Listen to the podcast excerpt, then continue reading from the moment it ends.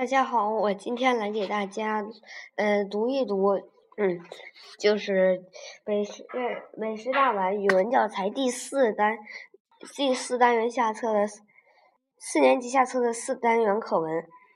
我们的手吸度，我们的手是电线，在爸爸和妈妈之间传递着光，这让他们的幸福像灯一样明亮。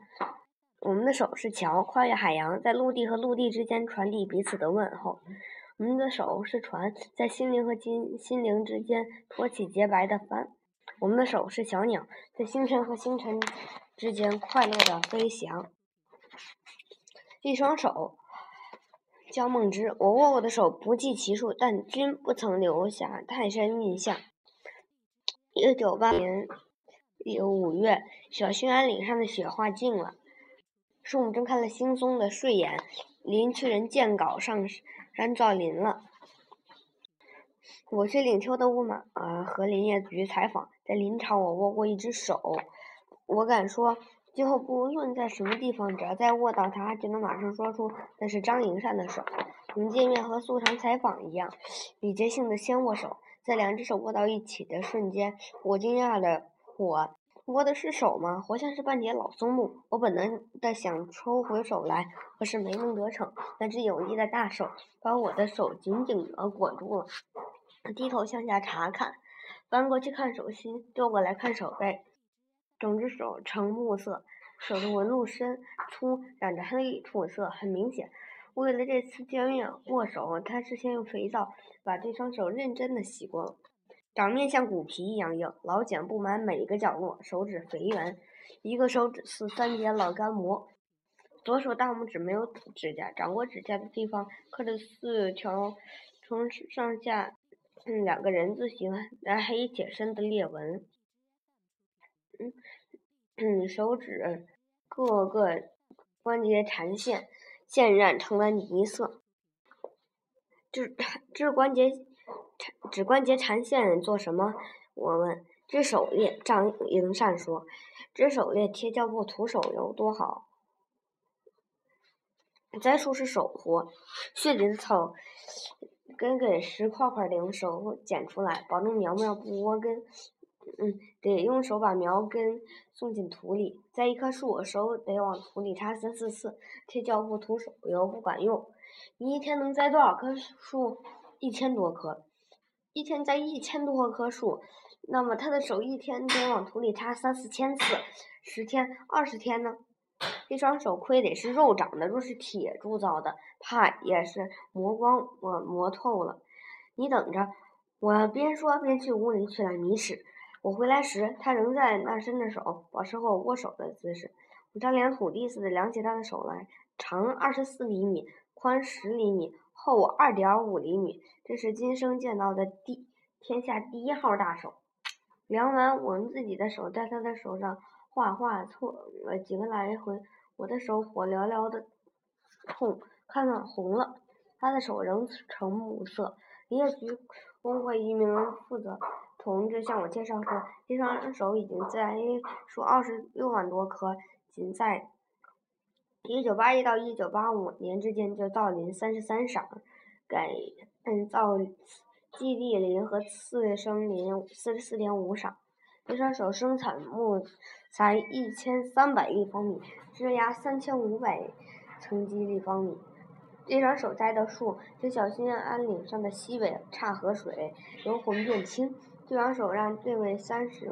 二岁的年轻林业工人，成为伊春林区最年轻的育林功臣，获得全国五一劳动奖章。这是一双创建绿色金库的手。看着这双手，我看到了一山山翠绿的森林。手上的皮肤，我每天都在使用双手，好像对手很熟悉。其实，如果仔细观察一番，就会发现有很多有趣的地方。比如说手的皮肤吧。手背有汗毛，手心没有汗毛。手背上可以看到血管，手心上则不容易看到。手上皮肤神经特别发达，能灵敏地感受冷热、触压和刺痛。手心上没有汗毛，使这种灵敏度更高。手是干活的工具，为了防止防止皮肤受伤，手掌和手指的皮肤就多生了几层，比身体其他部位的皮肤大约厚了零点四毫米。而手掌和手指的部后都是其他部位的乳乳背。手上的皮肤用力嗯和摩擦最多的地方会自我保护，生出又硬又厚的茧子。不信，要注意一下自己右手中指的左侧，由于用力握笔。因为握笔的压力和摩擦，那里就生出了茧子。提琴手的指尖生茧，裁缝操刀的手拇指生茧，其他运动员的指根处生茧。如果你和一个物陌生人握手，凭感觉你就能知道对方是从事体力劳动还是从事脑力劳动。因为前者的手粗糙有力，后者的手软柔软细腻。手心有许多纹路，手背关节处还有褶皱。这样手就能自如的抓握东西。假如没有这些纹路和褶皱，手就无法弯折，整只手就像一块僵硬的钢板，什么动作也做不了了。人手心的纹路也有先天的因素，有后天职业形成的因素。是每个人的手纹各不相同，手纹能反映一个人的经历信息，但是看手纹就能知道一个人的命运，这是没有科学根据的。手指肚子一双有的许多整齐有规律的图形，就人们常说的指纹。指纹有斗形、畸形、弓形等，每个人的指纹都与别人的不同，并且终生不变。因此，按手指印可以代替盖印章。公安人员常在犯罪现场取指纹的办法抓坏人。指纹能增强手指触觉的敏感性，所以盲人能熟练地用手指触读。指纹有如自行车外带上的花纹。可以增加大手指的摩擦力，捏东西的时候，手东西不至于滑动。指甲是手指皮肤的孪生兄弟，有保护手指和帮助手指工作的作用。指甲会会像毛发一样不断生长，每天大约长零点一毫米。指甲根部半圆形发白的地方，就是新长出来的指甲。如果不幸损伤了指甲，也不必太担忧，因为。随着指甲向外生长，伤痕也会逐渐向上移，最后与长长的指甲一起被剪掉，留不下任何痕迹。手的用途多，手上的皮肤学问也多。手指，人和动物的区别，除了人有发达的大脑，还在于人有一双灵巧的手。如果说大脑是指挥中心的话，那么手就是最忠实的执行者。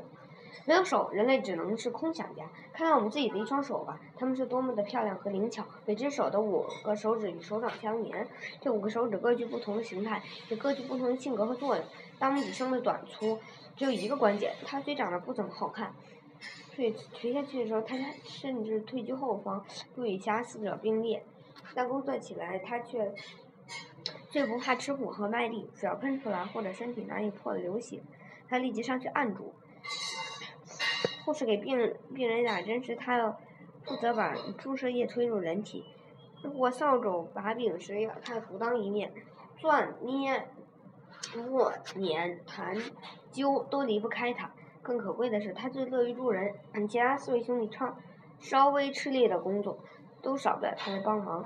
最常与大拇指合作的是食指，吃苦受累都比大拇指差一些，但他生的却。